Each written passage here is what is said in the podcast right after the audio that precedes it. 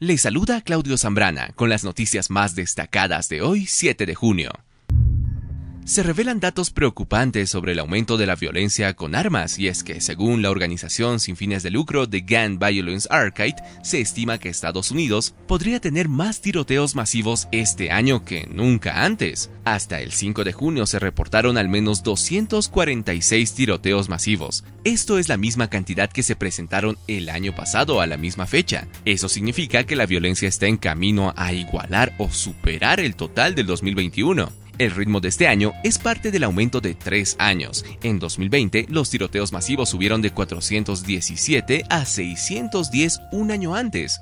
En 2021 eran hasta 692. Los tiroteos masivos de este año han resultado en 1.300.057 personas que sufrieron disparos, incluyendo 278 muertes, este fin de semana, más de una docena de personas murieron y más de 70 resultaron heridas en al menos 13 tiroteos masivos.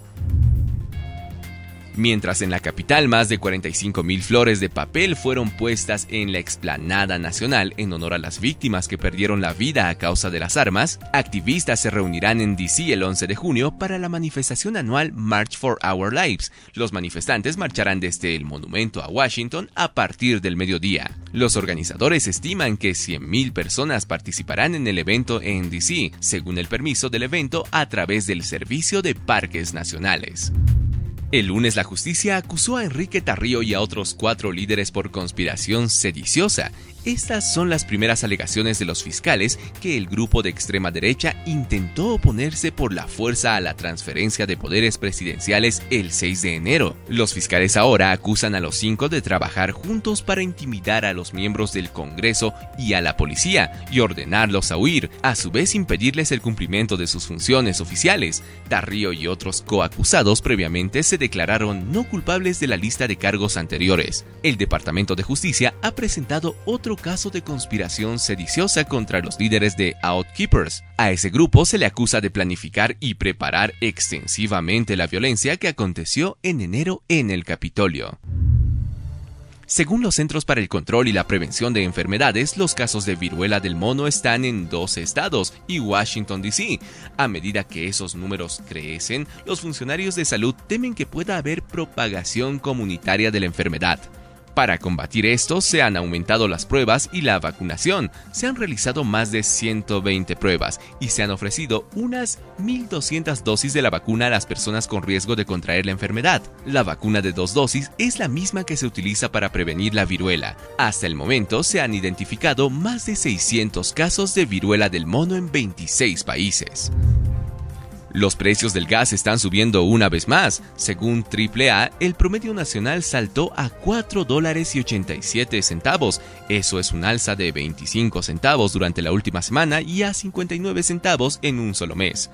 Ahora hay estados con gasolina por encima de 5 dólares el galón, incluyendo Michigan, Indiana, Washington DC. Georgia es el único estado con un promedio por debajo de 4 dólares 30 centavos el galón. Los precios del petróleo siguen aumentando incluso después de que la OPEP anunciara planes para aumentar la producción. Los analistas de petróleo esperan que el promedio nacional supere los 5 dólares en los próximos 10 días.